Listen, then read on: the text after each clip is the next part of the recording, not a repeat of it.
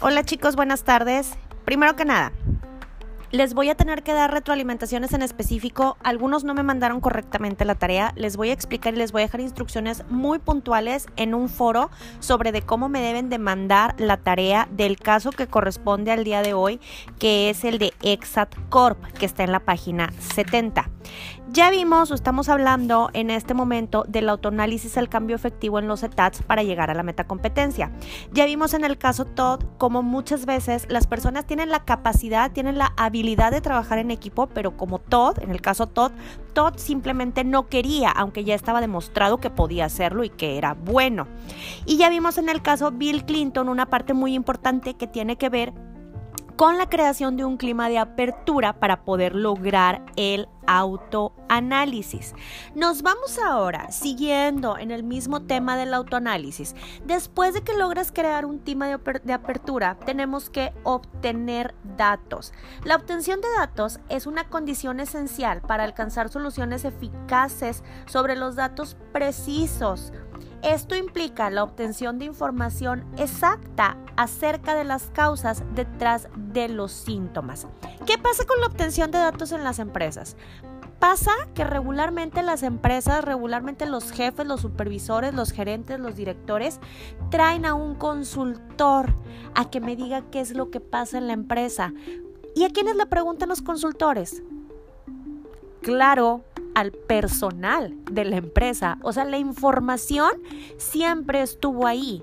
El detalle es que los gerentes, que los supervisores, que los directivos no supieron cómo recolectarla, no supieron cómo generar climas de confianza para que el personal operativo se sintiese lo suficientemente cómodo para hablar. Algunos de los instrumentos para la obtención de estos datos tienen que, tienen que ver con la aplicación de encuestas, entrevistas, listas de cotejo, entre otros. Página 69. Me van a mencionar en el ejercicio 4 algunos instrumentos o estrategias para la obtención de datos que ustedes conozcan. Hay más. Las entrevistas, las encuestas son las más utilizadas, pero hay más. Luego el tema que sigue habla de diagnóstico y análisis. Después de que hemos obtenido los datos, la fase de diagnóstico y análisis implica las acciones para resolver los problemas que encontramos. Punto número uno, ya que identificas los problemas, tienes que definir esos problemas con claridad, describir las causas que está ocasionando esos problemas jerarquizar los problemas, es decir, los problemas más importantes, los problemas que puedes erradicar, los problemas que siempre van a existir y con los que tienes que lidiar. Señalar las prioridades de solución de esos problemas y clasificar los problemas como graves, medianamente graves, tolerables. Y tienes también que conducir un análisis de campo de fuerzas. Esto implica medir el nivel actual del desempeño aún y con esos problemas. Formular una meta específica para mejorar ese desempeño si resuelves los problemas. Identificar las barreras que no te permiten la resolución de esos problemas y trazar un plan para eliminar esas barreras. Todo esto es según la bibliografía de Dyer and Dyer. Utilizando esta teoría que tiene que ver con la obtención de datos, pero sobre todo con el diagnóstico y análisis, me voy a ir a explicarles, me voy a ir a leerles en la página 70 el caso Exat Corp. Exat Corp es una gran organización minorista con ventas mayores a mil millones de dólares anuales. O sea, mil millones de dólares anuales no es poquito. La empresa ha crecido con rapidez desde su creación y opera en 30 países ha logrado gran éxito sobre todo debido a su agresiva fuerza de ventas, cuyo salario depende casi por completo de las comisiones. Es decir, si no vendo, no como. A los vendedores de Exat Corp se les alienta siempre a servir al cliente y a idear formas únicas de vender. Los vendedores creen que tienen más flexibilidad en cuanto a ofrecer incentivos y descuentos a los clientes a fin de alcanzar sus objetivos de ventas.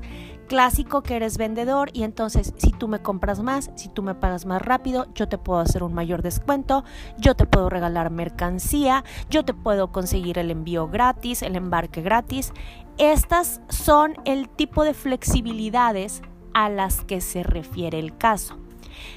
El Departamento de Mercadotecnia de Exatcorp proporciona una estrategia general de marketing para la empresa Brinda información de productos, materiales y campañas promocionales diseñadas para ayudar a la compañía a incrementar las ventas en todo el mundo. Este departamento proporciona las municiones para que la fuerza de ventas alcance sus metas. En el mundo real, muchachos, regularmente mercadotecnia y ventas tienen que ir trabajando de la mano. ¿Por qué? Porque Mercadotecnia brinda toda la estrategia de publicidad del producto y todos los materiales y ventas, esas son, tal y como el caso lo dice, sus municiones para incentivar al cliente y son un apoyo también. Sin embargo, particularmente en el caso ExatCorp, fíjense lo que pasaba. El director de la fuerza de ventas, Paul Jones, expresó cierta frustración con la relación entre su gente y el departamento de mercadotecnia. O sea, el de ventas, Paul, está frustrado con mercadotecnia. Recientemente había recibido una reprimenda del gerente general debido a que su personal no estaba siguiendo las indicaciones de promociones e incentivos para los productos especificados por Phil Snyder, quien era el director de Mercadotecnia. Hago un alto aquí nada más para que no se nos olvide. Paul es el de ventas y Phil es el de mercadotecnia. Paul, el de ventas, había llamado a Phil para expresar su preocupación de que Mercadotecnia era inflexible y socavaba sus esfuerzos de ventas. Phil, el de Mercadotecnia, respondió que su papel era de guardián de la compañía y que con frecuencia aquí Ojo aquí, aquí va la frustración de mercadotecnia. Ventas regalaba el producto.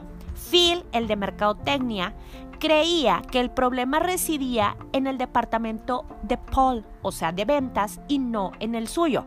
O sea, ya desde aquí podemos ver que los dos se están tirando la pelotita, están molestos, están frustrados, o sea, dos áreas que deben de trabajar en conjunto, están enojados entre ellos, pero imagínense, es una empresa que no vende poquito, son mil millones de dólares. Ok, la fuerza de ventas de Paul estaba formada por 30 vendedores y Phil en Mercadotecnia tenía 40 personas a su cargo. De modo que resultaría poco práctica una técnica que incluyese a todos los empleados. Decidieron pues reunirse para ver cómo se podría lograr que Mercadotecnia y ventas trabajaran en conjunto. En este encuentro inicial también participó un alto vicepresidente que estaba interesado en ello. Fue este último quien estableció contacto con Paul y con Phil y logró que concordaran en mejorar su relación. O sea, el gerente de ventas y el, y el de mercadotecnia no se iban bien y tuvo que entrar una orden superior a ellos dos para limar las asperezas. Imagínense si sin llevarse bien esos dos tipos, que son los que dirigen las partes más importantes del producto que va al cliente final a incentivar la compra, como quiera, estaban establecidos en mil millones de dólares, imagínense si se llevaran bien. La reunión inicial, que duró cerca de una hora, en la reunión inicial, Phil y Paul expusieron sus posiciones. Los dos estaban montados en su macho y ninguno quería ceder. Al escucharlo, fue obvio que se necesitaba un conjunto claro de metas en las que ambos pudiesen coincidir y después un proceso para lograr esas metas. O sea, en pocas palabras, que se pusieran de acuerdo. Al final de esta sesión se decidió establecer una fuerza de tarea que incluyera miembros de ambos departamentos para aclarar los problemas y hacer planes para resolverlos. La fuerza de tarea incluiría, entre otros, a Phil, a Paul y a cuatro personas de cada departamento.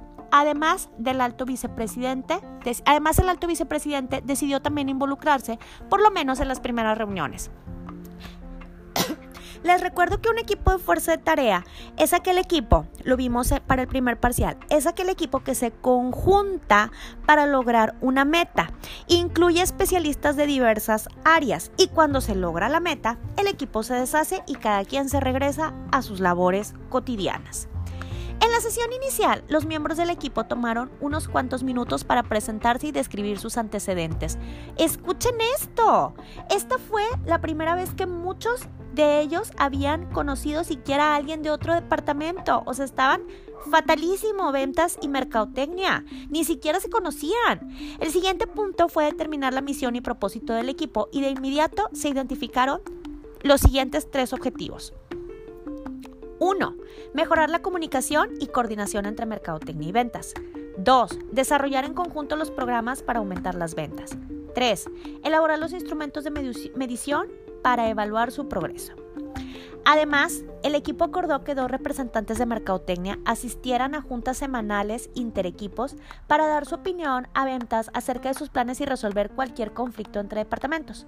El equipo decidió reunirse cada mes durante varios meses para trabajar en sus tres objetivos. Los resultados iniciales han sido muy positivos. Ahora ambos departamentos trabajan juntos para incrementar las ventas y los incentivos se coordinan mejor que en el pasado.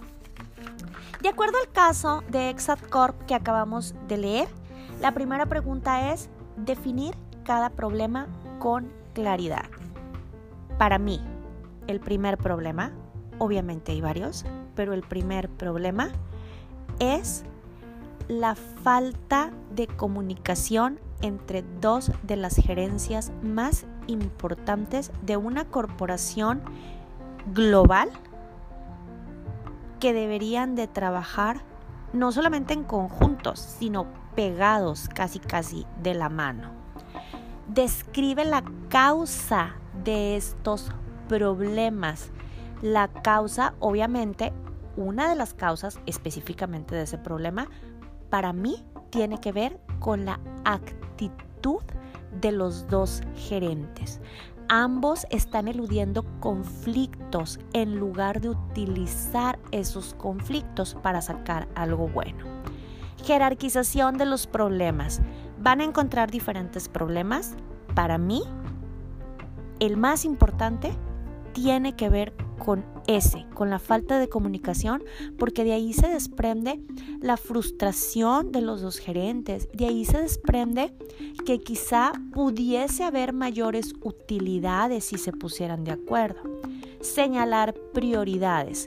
Para mí la prioridad, una de las principales prioridades es lo que ya se llevó a cabo y está contenido dentro de la explicación del problema ya como parte de la solución mejorar la comunicación entre ambas áreas. No solo mejorar la comunicación, dejen ustedes mejorar la comunicación, que se hablen y que no se odien. Identificar el nivel actual de desempeño del equipo con medidas del mismo. Esto ya viene textual en el caso. Formular una meta específica para mejorarlo. Ya viene también en el caso. Las fuerzas restrictivas o barreras, híjole, para mí la primera tiene que ver con la actitud de los dos gerentes, sobre todo con sus antivalores. Si se dan cuenta de la soberbia, de la falta de humildad que hay ahí.